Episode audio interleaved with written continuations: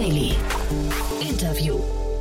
Herzlich willkommen zurück zu Startup Insider Daily. Mein Name ist Jan Thomas und wie vorhin angekündigt, Gandalf Finke ist bei uns, der Founder und Geschäftsführer von Mika. Ja, und wir sprechen über den wirklich tragischen Bereich der Krebspatienten. Wir sprechen über eine App, die helfen möchte, Krebspatienten zu begleiten, ihnen immer die richtigen Informationen bereitzustellen, dafür gerade 10 Millionen Euro eingesammelt hat. Also auf jeden Fall ein Unternehmen, das man, glaube ich, als wichtig bezeichnen kann. Von daher freut euch auf ein spannendes Gespräch. Geht sofort los. Noch kurz der Hinweis auf nachher. Um 16 Uhr ist bei uns zu Gast Sascha Wolf, der CEO und Co-Founder von Enzo.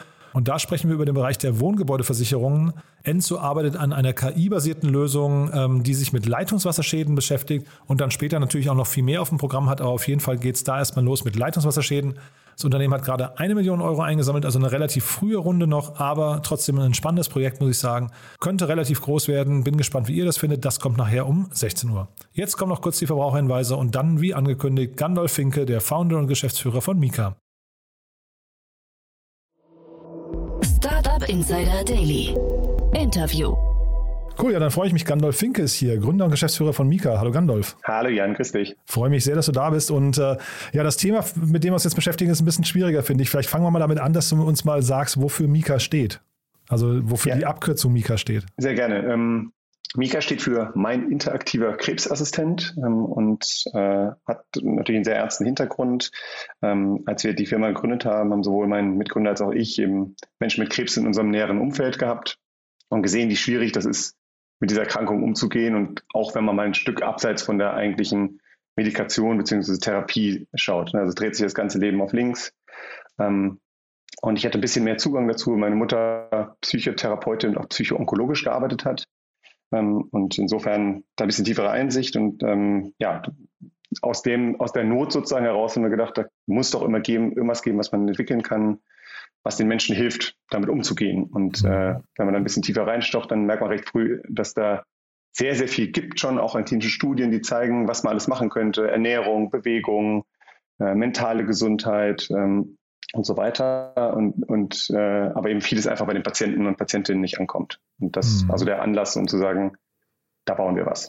Das heißt, man hat sich das so vorzustellen, weil es stellt sich natürlich die Frage, was kann überhaupt eine App in dem, in dem Zusammenhang leisten? Aber äh, ihr, ihr aggregiert vor allem erstmal Informationen, ja? Äh, jein, also es sind so zwei Bestandteile. Also im ersten Teil sozusagen, wir nennen das Monitoring, geht es erstmal um Verständnis von der Situation vom Patienten. Das ist ja total unterschiedlich, ob ich jetzt ähm, äh, eine 40-jährige äh, Brustkrebspatientin, ähm, die morgens um drei aufwacht, weil, weil sie besorgt ist, äh, sozusagen unterstützen will, als wenn ich einen 70-jährigen Prostata-Patienten habe, der morgens um 10 äh, vielleicht sich interessante Informationen durchlesen möchte. Also da, erstmal geht es darum zu verstehen, wer sitzt da eigentlich sozusagen an, am anderen Ende mhm. und ähm, äh, auch was für Probleme haben die gerade. Also zu dokumentieren, was für Symptome gibt es, ähm, darauf zu reagieren, zu sagen, das ist vielleicht kritisch, da müsstest du dich beim Arzt melden, ähm, aber eben auch einfach ähm, für die Patienten und, und die Behandler eine Dokumentation zu haben. Mhm. So, das gibt uns, beziehungsweise im Algorithmus dann eine gewisse Datengrundlage, um zu entscheiden, was wären denn vielleicht Inhalte und Unterstützung digitaler Art, die den Menschen auch dann helfen in der Situation. Ne? Weil wenn ich jetzt mhm. morgens um zwei mich äh, einlogge und nicht schlafen kann, dann will ich wahrscheinlich nicht einen langen Artikel über verschiedene Therapieformen lesen, sondern ich möchte vielleicht irgendwie eine Entspannungsübung oder was auch immer ähm, äh, eben, eben nutzen können als, als Patientin. Hm. Und ähm, da haben wir eben recht viel Zeit, Geld, Technik investiert, um diese Personalisierung so gut wie möglich zu machen. Und das eben dieser, führt auf den zweiten Teil hin, der eben diese Content-basierte Unterstützung ist letztendlich. Also eben äh, hunderte von Artikeln, die wir ähm, äh, selber kreiert haben, in, sind Audios, Videos, ähm, äh, auch Texte dabei, Checklisten, kleine Kurse, ähm, um bestimmten Themen sich auch mal über, einen, über ein paar Tage oder Wochen zu nähern ähm, und die eben personalisiert den Menschen zur Verfügung zu stellen, beziehungsweise so auszuspielen, dass sie ihm bestmöglich helfen. Das ist im Kern sozusagen diese Intervention, also diese Unterstützung für, äh, für Krebspatienten. Und wir freuen uns, dass das eben, dass wir zeigen können, dass es auch wirklich funktioniert. Also, dass wir mhm. klinische Studien gemacht haben. Wir haben mittlerweile über 1000 Krebspatienten in klinischen Studien eingeschlossen, äh, in denen wir eben zeigen können, dass Mika unabhängig von der Krebsart, unabhängig vom Alter, den Menschen hilft. Also eine höhere Lebensqualität, ähm, weniger psychische Belastung ähm, und so weiter. Also verschiedene Endpunkte, die wir da gemessen haben, äh, eben den Menschen an die Hand gibt sozusagen. Und natürlich gibt es da Limitationen davon. Also das ist uns auch völlig klar, ähm, dass es nicht die menschlichen Kontakte irgendwie ersetzen kann, sondern wir sehen das als eine ähm, Erweiterung, als eine Verlängerung, als eine Verbesserung der Versorgung ähm, hin zu Patienten, weil es natürlich immer jederzeit greifbar ist für jeden. Mhm. Es gibt ja jetzt also wahrscheinlich unzählige verschiedene Krebsarten. Und gibt es da bei euch erstmal dahingehend äh, Grenzen, wo ihr sagt, also es gibt bestimmte Bereiche, die wir einfach nicht abhandeln können? Weil du sagst ja, ihr, ihr geht ja jetzt schon relativ stark ins Detail eigentlich. Ne? Das kann man ja wahrscheinlich in der Breite gar nicht leisten. Oder ist das auch gar nicht notwendig? Ähm, ein bisschen beides. Also natürlich haben wir in bestimmten äh, ähm, Krebsarten zum Beispiel Brustkrebs, äh, in ein tieferes Verständnis sind auch mehr Inhalte spezifisch für Brustkrebs.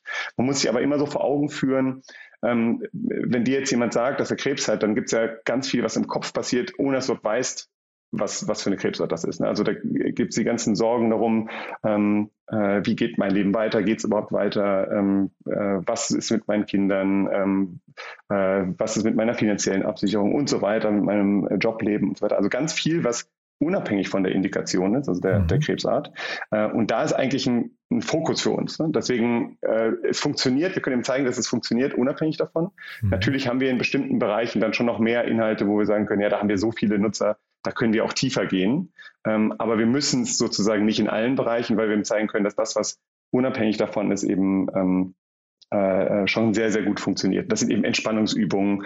Das ist, äh, wie rede ich mit meinem Arzt, wie rede ich mit meiner äh, Familie darüber. Ähm, das sind auch Dinge wie rechtliche und finanzielle Aspekte von Krebstherapie. Das hat man vielleicht nicht so auf dem Schirm, aber es ist natürlich ein Riesenthema, äh, wenn mir als alleinerziehende Mutter wie ein Drittel des äh, Einkommens wegbricht, wie gehe ich denn damit um? Ne, das sind dann die Sorgen, die vielleicht schwerwiegender sind als, als manche andere Dinge. Mhm. Ich, ähm, also das jetzt wirklich nur von außen betrachtet, vielleicht kannst du mal, wir sprechen ja vor dem Hintergrund einer Finanzierungsrunde, aber ich hätte jetzt fast mhm. gedacht, mhm. dass das Thema, du hast gerade Monitoring gesagt und dann, äh, also ne, irgendwie verstehen, Situation verstehen mhm. des, des Patienten oder der Patientin und dann eben die personalisierte Unterstützung. Ich hätte fast gedacht, dass irgendwie vielleicht so eine Art Community oder so Austausch irgendwie ähm, für, für Menschen äh, in solchen schwierigen Situationen eigentlich total relevant sein könnte. Ist das nicht ein logischer Baustein, der bei euch noch fehlt? Mhm. Äh, jein. Also es ist ein Teil, den sicherlich viele Patienten sich wünschen. Da gibt es ja auch Anbieter für. Ah ja, okay. ähm, und ähm, gibt ja auch die lokalen und gibt ja auch immer noch zum Glück eine Offline-Welt, ähm, wo sich Patienten direkt austauschen können. Mhm. Ähm, äh, für uns ist es so, dass wir ein, ein Medizinprodukt sind, ein zertifiziertes Medizinprodukt. Und ähm, wir müssen irgendwie sicherstellen, dass all das, was die über uns bekommen, Patientinnen über uns an, an Inhalten bekommen, auch wirklich valide, sicher und korrekt ist. Und mhm. wenn man sich diese Online-Foren anschaut, da gibt es bestimmt bessere und schlechtere, ähm, aber gibt es eben auch sehr viel negativen Austausch im Sinne von, oh, mach nimm bloß nicht die grüne Chemotherapie, die ist so schlimm, mhm. ähm, wo Patienten total verunsichert sind, wenn sie das bekommen. Und ähm, wir haben eher was vor Augen, wo wir uns hinentwickeln können, dass wir sowas wie so ein Coaching-Mentor-Programm sowas in der Richtung haben, dass man eben äh, sagen wir, neuere Patienten mit erfahreneren Patienten zusammenbringt mhm. ähm, und die aber auch ein Stück weit qualifiziert, dass man das so komplett offen lässt sozusagen. Aber da haben wir Sorge, dass es eben, äh, dass wir da nicht richtig dahinter stehen können und dass es die Patienten vielleicht auch fast, vielleicht das andere in die andere Richtung was bewirkt. Mhm. Ähm, ich bin bei der soziale Austausch ist was, was, was, was äh, viele Menschen wollen, aber ist natürlich auch nicht was, was sie immer wollen. Ne? Und, mhm. und, und ähm, sich mit seinen Sorgen und Ängsten zu öffnen, äh, ist auch nicht was, was allen einfach fällt. Mhm. Also gerade rund um das Thema ähm, Leben oder Ende des Lebens und äh, auch Dinge wie Finanzen und so weiter, da spricht man jetzt nicht gerne mit jedem drüber. Mhm. Äh, also gibt es auch ein Klientel, was wir adressieren können, natürlich, ähm, was sonst gar keine Unterstützung hätte. Mhm. Wie gesagt, war auch nur von außen so drauf geguckt. Ähm, was sind denn aber. Ja, das ist richtig. ja, gar nicht, gar nicht ja. falsch. Ist halt ein schwieriges Thema insgesamt. Ne? Aber ähm, was sind denn vielleicht die, die, Bausteine, die bei euch noch fehlen? Ja, das ist ähm, eine gute Frage und das eruieren wir natürlich. Natürlich gibt es ganz viel was, ähm, was Patienten ähm, äh, durchmachen sozusagen. Und wir versuchen natürlich jetzt nicht eine eierlegende Wollmilchsau zu entwickeln, die alles kann, aber dann ähm, sozusagen den, den, Fokus total verliert. Das ist immer für uns eine Herausforderung. Aber ich denke, eine Richtung, die schon wichtig für uns ist, ist tiefer in die Medikation zu gehen, dass wir wirklich verstehen, was für Medikamente ähm, äh, genommen werden, dass wir darauf halt gezielter einnehmen, eingehen können. Mhm. Weil es natürlich schon so ist, vieles von dem, was die Patienten durchmachen, ist ja nicht die Erkrankung, sondern ist die Therapie die sie erleben und die Nebenwirkungen, die sie haben und so weiter. Und das halt besser zu antizipieren und auch mehr Unterstützung zu geben. Ähm, in der Richtung ist, glaube ich, was, ähm, äh, was, was wirklich hilfreich ist. Wir haben so eine, ähm, eine Schnittstelle eingebaut mit einem Partnerunternehmen äh, von uns, Thrive, die ähm, das uns ermöglicht, Daten von Wearables zu integrieren, also beziehungsweise den Patienten das ermöglicht.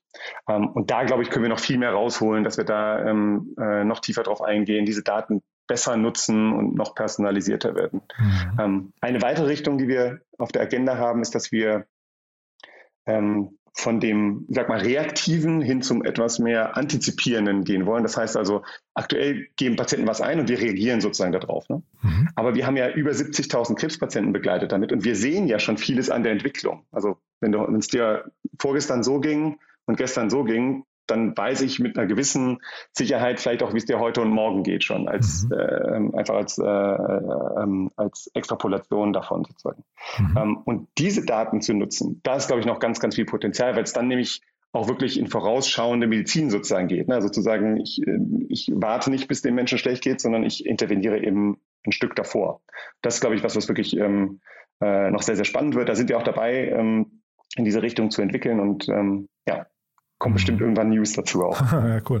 Und du hast gesagt, ihr äh, vorhin, ihr seid ein zertifiziertes Medizinprodukt. Ja, das bedeutet wahrscheinlich aber auch, dass ihr, oder vielleicht kannst du mal euer Geschäftsmodell nochmal erläutern. Ne? Ihr wollt ja wahrscheinlich irgendwie damit auch Geld verdienen. Ich vermute mal, ihr seid ihr, auch wenn, es, wenn ihr natürlich äh, das Herz schon mal im rechten Fleck habt, aber ihr seid ja wahrscheinlich nicht rein intrinsisch unterwegs, ne?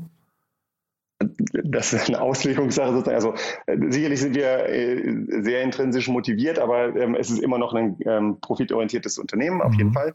Ähm, wir haben zwei Bestandteile für unseren äh, ähm, äh, Geschäft, unseres Geschäftsmodells. Auf der einen Seite sind es die Erstattungsmöglichkeiten. Wir waren die erste DIGA, digitale Gesundheitsanwendung, mhm. äh, in, in Deutschland in der Onkologie.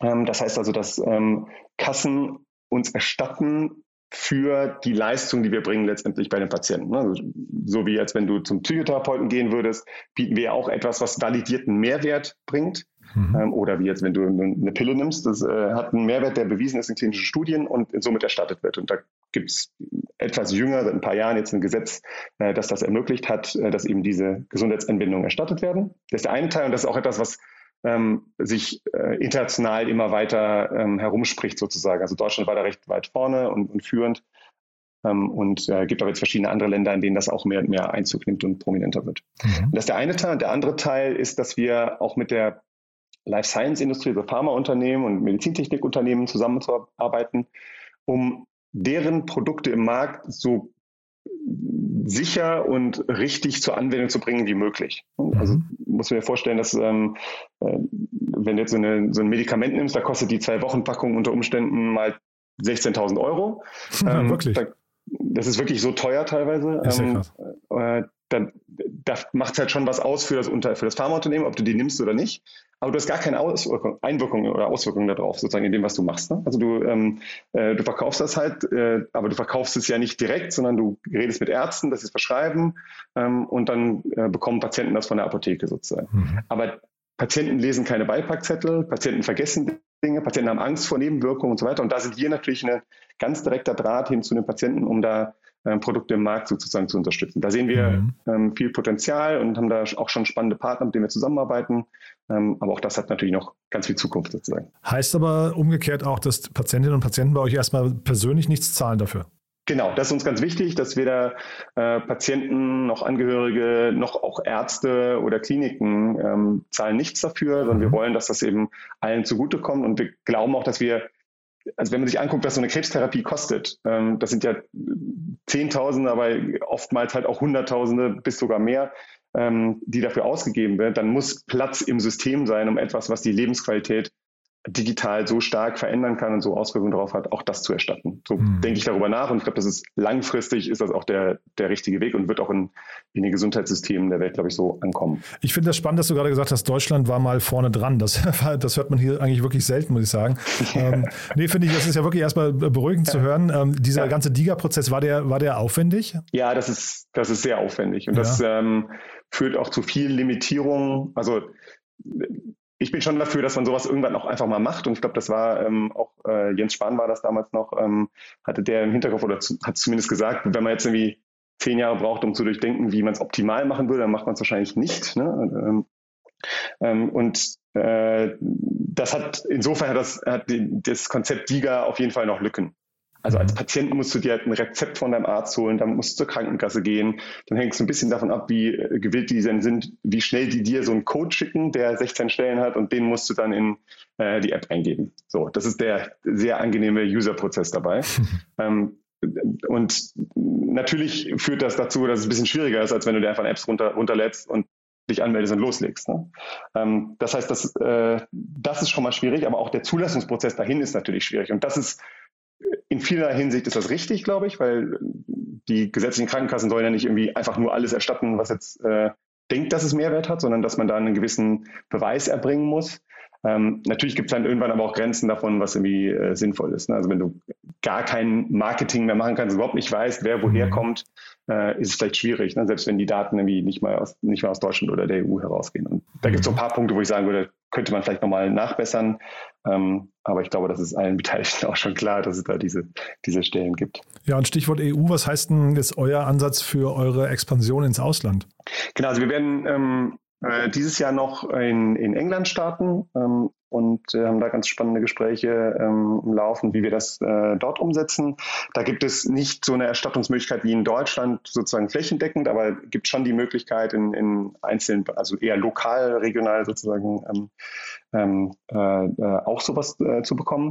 Äh, und es gibt gerade diverse europäische Länder, die darüber verhandeln. Frankreich ist da relativ weit vorne. Ähm, die haben auch schon Gesetze dazu durchgebracht, sind, glaube ich, noch nicht ganz am Ende, dass man da starten könnte sozusagen. Ähm, aber auch das ist natürlich natürlich dann bei uns auf der Agenda. Also ich glaube, es ist ein Konzept, wenn du es mal verstanden hast, wie du es, ähm, was regulatorische Anforderungen sind. Und wir sind ja ein europäisches Medizinprodukt. Das heißt also, ähm, wir haben die Zulassung schon sozusagen schon in anderen Ländern, müssen natürlich noch lokalisieren und übersetzen. Mhm. Ähm, äh, aber das erlaubt, erlaubt es uns eigentlich da äh, relativ einfach dann ähm, zumindest mal regulatorisch durchzukommen. Äh, und dann ist natürlich eine Frage, wie kommst du auch wirklich in den Markt? Und dann mhm. brauchst du natürlich starke Partner vor Ort, weil jedes Gesundheitssystem anders funktioniert auf jeden Fall. Mhm. Und dann vielleicht jetzt zum Schluss nochmal ein, zwei Sätze zur Finanzierungsrunde. Ne? Vielleicht äh, kurz nochmal die Konstellation. 10 Millionen Euro habt ihr eingesammelt, also wirklich schon mal stattlich. Damit kann man wahrscheinlich auch einiges anstellen, ne? Das ist der Plan, genau. Also äh, Internationalisierung ist natürlich nicht günstig. Ähm, wir haben auch ein äh, Produkt und regulatorisch steigen die Anforderungen die ganze Zeit. Ähm, aber was auch ganz wichtig ist, ist natürlich unsere Evidenzlage, also weiter klinische Studien zu machen ähm, und sozusagen das, was wir immer weiter entwickeln, auch immer weiter zu belegen, dass es funktioniert. Ähm, gepaart mit der Internationalisierung ähm, sind das, glaube ich, die richtigen äh, Wege für uns, dieses Geld zu äh, investieren. Ähm, gleichzeitig natürlich äh, die kommerzielle Seite äh, nicht zu vergessen, also auch die, das, was wir mit den Pharmaunternehmen machen und das, was wir auch äh, natürlich in der, der DIGA-Seite sozusagen Vertrieb machen, auch das muss man natürlich irgendwie weiter auf- und ausbauen. Ähm, und dann gibt es andererseits, ähm, äh, genau, wollte äh, nochmal kurz darauf eingehen, wer das ist äh, mhm. oder, oder, zur Runde. Mhm. Äh, das ist ähm, Debio Farm als größter Investor. Das ist ganz spannend. Die haben, die haben schon zweimal vor, mal, vorher in ähnliche Firmen investiert, also funktioniert schon ein bisschen anders äh, und nicht in Deutschland, ähm, aber die haben da recht viel Ahnung aus dem, was wir äh, über, zu dem, was wir machen und insofern glaube ich ein spannender Partner für uns. Ähm, dann ist da Ship2B, ein Impact Fund aus Spanien dabei, das Equity Pitcher aus der Schweiz dabei und ähm, Bestandsinvestoren, insbesondere Ananda, ähm, äh, die schon äh, in der letzten Runde auch äh, geführt haben, dabei waren. Das ist so mhm. der, der, der Hauptteil sozusagen und ähm, ja, freuen uns mit den Partnern da weiterzumachen. Das ist, glaube ich, ein sehr spannendes Setup und, und viel Expertise dabei, mhm. ähm, das vorwärts zu bringen. Super. Und dann vielleicht ganz zum Schluss noch die Frage, ihr sitzt in Berlin, sucht ihr Mitarbeiter gerade? Äh, ja, wir suchen ganz viele Mitarbeiter. Ähm, äh, auf unserer Webseite findet man die. Ähm, also querbeet ist das, ähm, wirklich aus von Medizin bis Vertrieb bis ähm, Regulatorik bis ähm, I don't know, Developer, ähm, äh, auf unserer Webseite ähm, mit mika.de oder mikahealth.com. Super.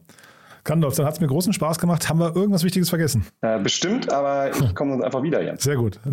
Können wir gerne machen. Wenn es große Neuigkeiten gibt, sag gerne Bescheid, ja? Mache ich gerne. Ganz herzlichen Dank dir. Alles Gute. Startup Insider Daily, der tägliche Nachrichtenpodcast der deutschen Startup-Szene.